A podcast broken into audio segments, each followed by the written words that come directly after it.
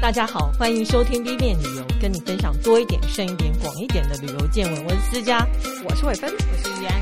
那我们今天呢？好，先跟大家讲一下为什么要讲非物质文化遗产这件事，就是因为。其实跟俄乌战争有关哦，因为之前世界遗产这件事好像是在十几年前忽然红了起来，嗯，然后大家就会说，我们旅游一如果当地有世界遗产，我一定会安排这个行程嘛。所以每年，呃，联合国教科文组织每年也都会公布哪些世界遗产名单。那因为去年二零二二年教科文组织要开世界遗产委员会，要在俄罗斯开，那因为俄乌战争，所以就没开，这是。成立以来首度没开，我就一直在观察这件事。然后莫名其妙，忽然有一个什么法国长棍面包变成世界遗产，我想怎么会？明明没有开。然后我就去研究一下，才发现哦，原来它是非物质文化遗产。非物质是有开的，对，因为它跟、嗯、呃世界遗产是分开来的，不同的单位。对，然后我就开始在想说，哦，它到底是一个什么东西？然后我就。研究了一下才发现，哦，反而这个是增值最多的。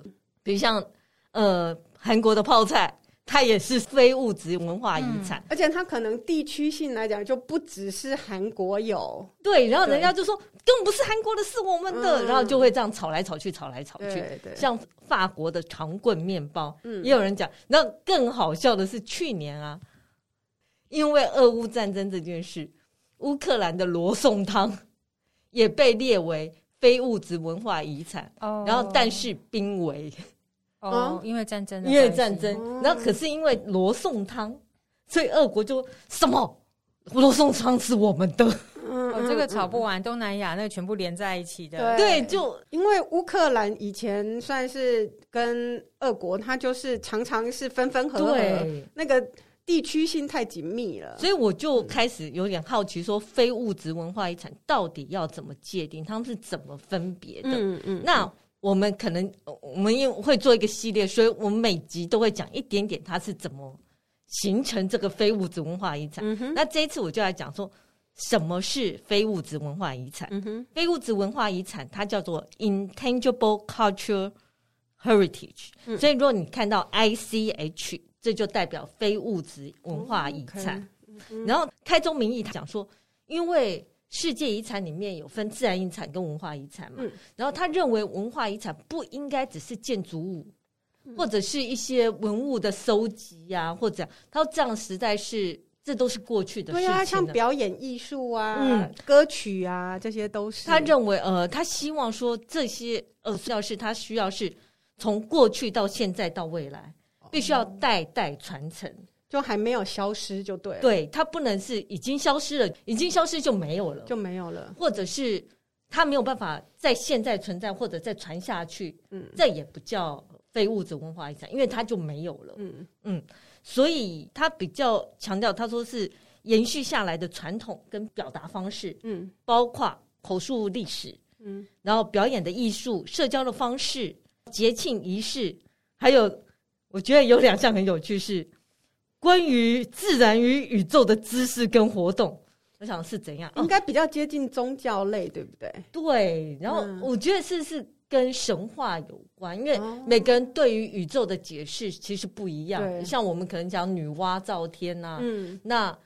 北欧可能是说奥森啊什么，嗯，就是有类似的知识跟文化，嗯，然后还有传统工艺的知识跟技能，嗯，所以呃，事实上我记得去年有一项非物质文化遗产是养马的技术，哦，对，这也是有把它列进去，就是说它的养马的技术特别不一样，对，因为风土的关系造成的独特性，嗯、是是，在因为它事实上它的成立。非物质文化遗产跟世界遗产委员会是不同的委员会。那为什么他之后成立？是因为他觉得在全球，因为现在网络啊或传播，它同质化越来越高了。嗯嗯。如果我们没有去保持这个的话，那个文化的差异性就会越来越少，对，很脆弱。嗯。所以他觉得非物质文化遗产是维系文化多元性非常重要的一个元素。第二个，他其实也是觉得我们透过认可它是非物质文化遗产，我们可以了解，呃不同文化之间的对话，嗯嗯，然后也可以增加我们对彼此之间的尊重，嗯。嗯，对，因为它一旦被设定，其实每次公布都会引起很大的话题，嗯、所以也是让大家更重视这件事情。嗯嗯、然后就是这个东西不只是文化自我的呈现。就像我刚刚讲，一直都很强调，它是要一代一代传承的知识跟技能资产。嗯，然后不管是小族群或者大族群，都会有这样的资产可以成立。嗯嗯。不过基本上，我觉得要去提出申请这件事情，就要有一定的人力，然后去做整理，然后做书面的。嗯嗯。嗯报告，我觉得有一些比较少数民族，或者是说他们真的很规模很小的，他们也不见得就有这些人人力来做这些申请，就是是一个蛮大困难。对，对。这一次回去清迈有去听一个讲座，就是设计周里面的一个讲座，讲到说是呃那个世界遗产的申请，因为当时清迈古城整个城要去申请嘛，嗯，可是光是你整个城你要用哪个细项，你要怎么样去把那个条列出来，然后你要怎么证明说它的独特性跟它的研延续性的必要，所以其实是蛮繁复杂的人力，尤其是像这种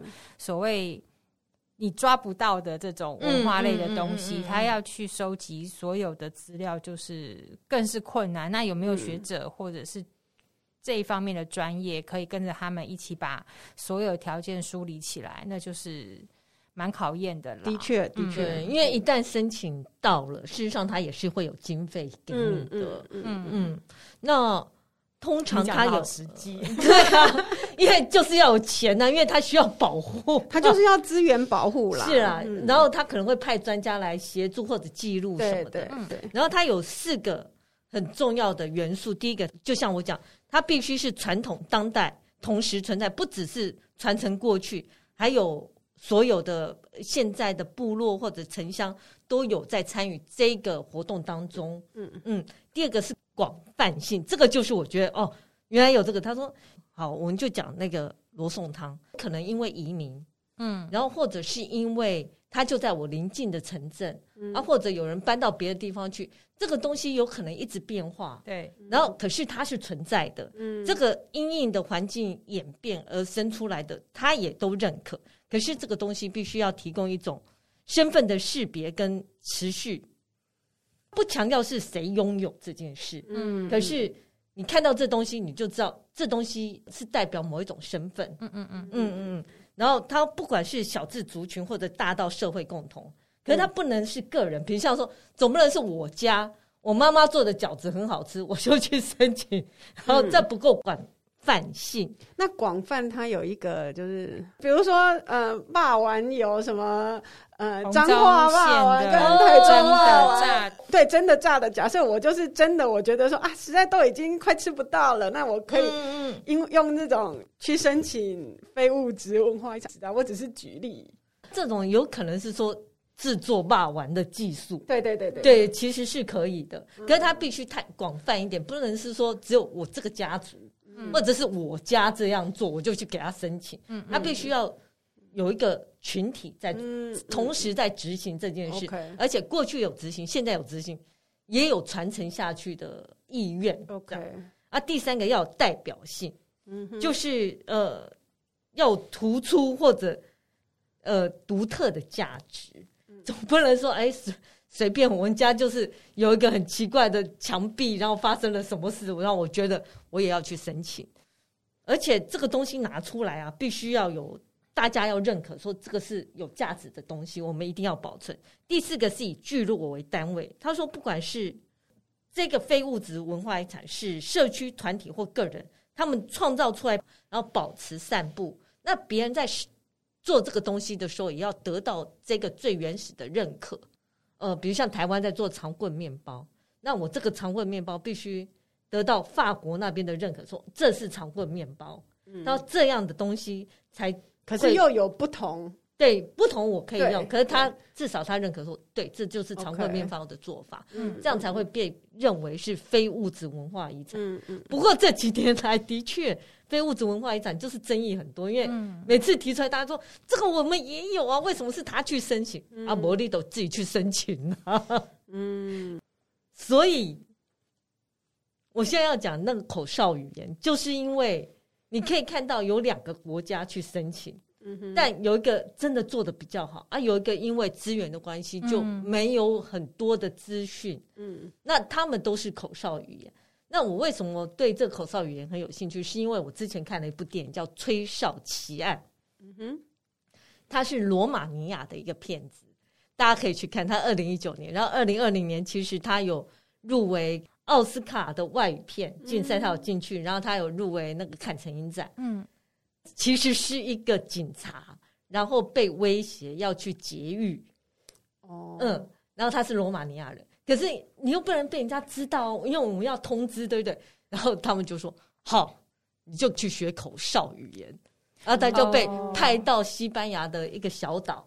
就去学这个口哨，然后因为口哨传的声音比较远，所以他们最后劫狱就是很多人在呃高楼上面就互相吹口哨说他已经到哪里了，然后下一站到哪里，然后我要在哪里劫狱。那警察只会听到哦有人在吹口哨，不知道他们在讲什么。其实他就是不断的在传递这个讯息。嗯，哦，好有趣哦。那这个口哨它算是。还还蛮能蛮精确的去表达那个语词的嘛？对，好厉害哦！其实我后来就研究了一下口哨员，他说事实上现在有将近八十个文化在用口哨在对话哦，其实是蛮多的。嗯嗯，那我等一下会讲说为何是西班牙的哥梅拉岛是在呃二零零九年申请呃非物质文化遗产成功。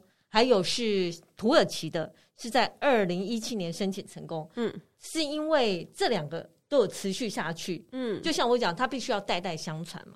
那口哨语言这个东西为什么会生出来？嗯，因为它大部分会是在一些多山或者丛林里。哦，因为声音传的不够远。嗯，声音这件事分成强度跟频率。嗯。强度就是分贝，就是大小声。嗯，频率是高低音。嗯，比如像他们就有说，狗可以听到的频率比我们高嘛，所以有些狗会听到地震的频率。嗯，然后一般我们的耳朵大概二十分贝开始听，然后有点重听的，大概要听到五五十五分贝，他才听得见。嗯，那我们一般讲话大概是六十到七十分贝。嗯，然后呃，赫兹是一百到两百。嗯，但口哨的分贝可以到一百二，其实是比汽车喇叭还要大声。嗯哼，然后它的赫兹是一千到四千。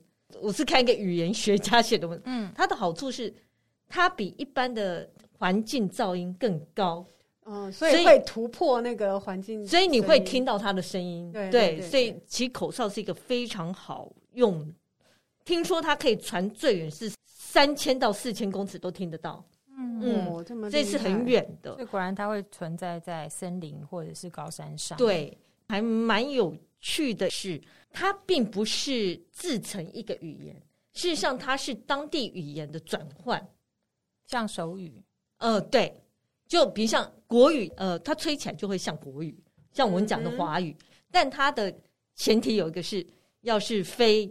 非音调语言会比较简单，然后我就想说，什么是非音调语言？就是我们我们的华语就是有痛，对，有，有声调就。他说像英文，呃，跟西班牙文，跟欧洲的语文，还有韩文，嗯，他说他不会因为音调不同而改变它的意义，对，它会比较容易英文字，对，比如像我们国语叫妈妈马骂，它就妈妈跟路上跑的马是不一样的，嗯，可是其实它只是音调改。可是像英文就不会像我们讲 air air air air，对他们没有都是 air，嗯、对，所以以非音调语言来讲是比较适合发展口哨语言的。嗯，嗯，那以哥梅拉就是二零零九这个呃成为非物质文化遗产来讲，因为它有很多牧羊人，嗯，所以他们是用口哨来传声音。嗯、因为如果你要从一地走到另外一地，你可能要花好几个小时。对，可以用口哨一下就传到了。我的羊跑到你那里去？对，是。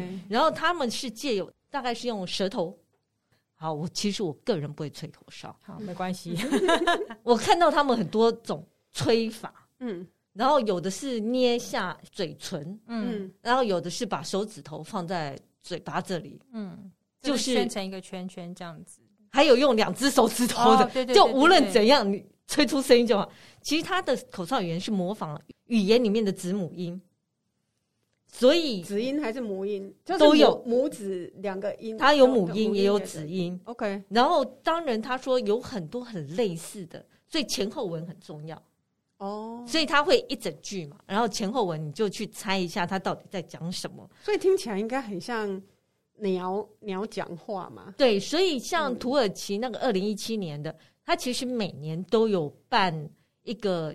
它就叫 bird language 哦，那会不会在森林里面某一跟某一个鸟频率对到鸟，就想说叫我吗？对，我我也其实我也蛮好奇叫我吗？然后他有说其实不难学，因为你已经有语言的基础嘛，因为它都是现代语言。他大概二到三个月要先学大声的吹口哨，嗯，然后八个月你就会全部学会。可是因为那个吹哨起案是因为他要节育嘛，所以他在很短的时间内学会。如果你去看那一部电影就很好笑，他就不断的一直吹口哨，然后又要记语言。嗯，嗯，那他并不是学那个岛上的语言哦，他是学罗马尼亚语转换成口哨语言的口哨语，对口哨语。嗯所以，就你刚刚讲的嘛，它其实任何语言都可以转换成口哨。对，可是就是每一个语言，它本身转换出来，其实会跟另外一个语言转换出来的那个会不一样。对，嗯嗯嗯，对。世上有两个非物质文化遗产都是口哨语言，第一个是哥梅拉，那我不知道是算比较有钱还是怎样，它是一个度假小岛，所以你会找到很多相关资料。然后它也是一个比较完整的，据称这个地方在五百年前是西班牙哥伦布前往新大陆的最后一站。哦，然后在大概十五世纪的时候啊，当地的人就会把会吹口哨这个人放在岛上的高处，嗯，然后他会注意有没有海盗。啊，如果要海盗，他就用口哨来通知大家。哦，就从那里开始，然后西班牙后来进去之后，就保留这个传统。所以有点像非洲，可能是用击鼓的方式。对，但是在某些地区，它是用口哨。是因为它又传得更远。嗯嗯。那就像我讲，非物质文化遗产必须要代代相传，它就真的还蛮代代相传的。它一九九九年，国小跟国中就都有列为必修。哦，好棒哦。然后他岛上的两万两千人，几乎每个人都会吹，最爱吹的就是老人跟小孩。嗯嗯、小孩觉得好玩嘛？对，小孩就是学会就吹嘛，啊，老人就懒嘛，就吹。所以不用那个李长博的放送头说你家的泡面煮好了，就是直接吹口哨就可以。今天今天七要放水，请大家不要到水边游水，他就只要一句口哨就好了。然后他也会说。因为为什么他二零零九年就被认可？是因为他是唯一一个有大规模的人口都在用口哨语言。我就说两万两千人都在这种用。他这个口哨语言有完整的系统，他的语言发展已经很完整了。多完整？他们有五个母音，因为他讲西班牙文，他五个母音有用两个不同的口哨音表示，然后有四个不同的口哨音来表示子音。嗯，然后因为他太有名了，甚至于他在二零一九年还上了达人秀。哦，嗯，然后现场他就会小朋友就会用口哨音跟他父母对话，嗯、可是你就会看到他来来回回，他是说，因为我们就像我讲前后文很重要，对，因为还是会有相似的地方，对，所以他会你吹过来，然后我跟你确认一下，然后就哎来回两次，我们就确认这件事是怎么一回事。嗯，就像生儿生女跟生皮是不一样的意思。是的，好，而且他说，呃，甚至于他还听得出来是，你知道，像连闽南语不是都有那个鹿港腔啊、中部腔、北部腔？嗯嗯、他说他们口哨音也可以听出来，是他们都可以辨认出来。对，他一听就啊，你那个是哪里的人？哦，好厉害！其实是有可能，因为像。像泰文，他们也会用，因为他们讲英文会有口音嘛。嗯。可是我一个朋友竟然可以辨认出说他在用台北的腔调在讲英文。我说哈，你从台北的腔调讲英文啊？嗯、所以我觉得对，应该是有。因为我听过客家人讲英文，他也有一个都有都有，就是有一个习惯腔调，对，或者有些音发不出来。嗯、像我也有一些音发不出来，我有被外国人讲过。嗯。然后想啊，因为我平常讲台语也是就是。就是那个样子，说你听懂就好，不要太在意。是，那我们也来放一段哥梅拉地方的口哨语，让大家听听看。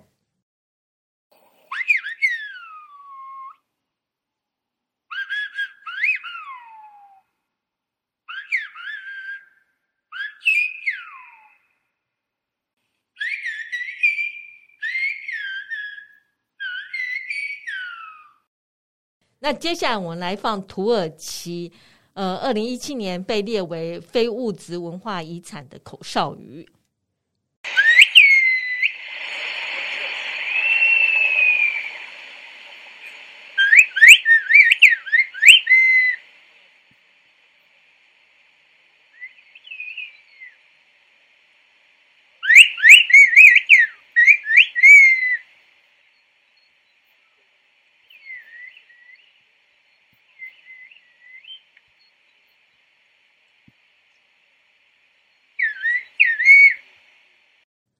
你们就可以听得出来，这两种口哨语言其实真的是很不一样，因为它其实就是他们自己的语言转换成口哨语而已。到底好不好学呢？据说那当初那个吹哨奇案啊，他一天花了七个小时来学，可是很快学会了。他大概花了一个月就把它学会了。像我前面是说八个月，就是慢慢学，八个月会完全学会。可是如果你一天花七个小时，很快就学会了。嗯嗯，是的。然后它现在这个地方啊，呃，如果你去玩的话，事实上它是在西班牙的外海。最早除了我讲海盗，海呃，就是像瞭望台、像灯塔这样，像来看海盗，然后有没有进来，然后通知大家之外，其实他们也有很多牧羊人，都是用口哨语来互相联络。现在这个地方，呃，如果你去观光，其实到处都听得到口哨语，因为他们彼此就会用。它也有一个地方叫做，有一个是口哨语言的纪念碑，然后你看得出来是一个铁人向着天空吹口哨语，但其实我看不出来，因为它是一个圆圈圈加两个很奇怪的东西，然后据说那就是吹口哨的手势。哦，对，嗯，这是哥梅拉嘛。那至于二零一七年被列为非物质文化遗产的土耳其这个地方，嗯、它是临黑海，呃，那个地方也是多山，然后有很多的丛林，然后我觉得它比较可惜的是，它的相关资料非常的少。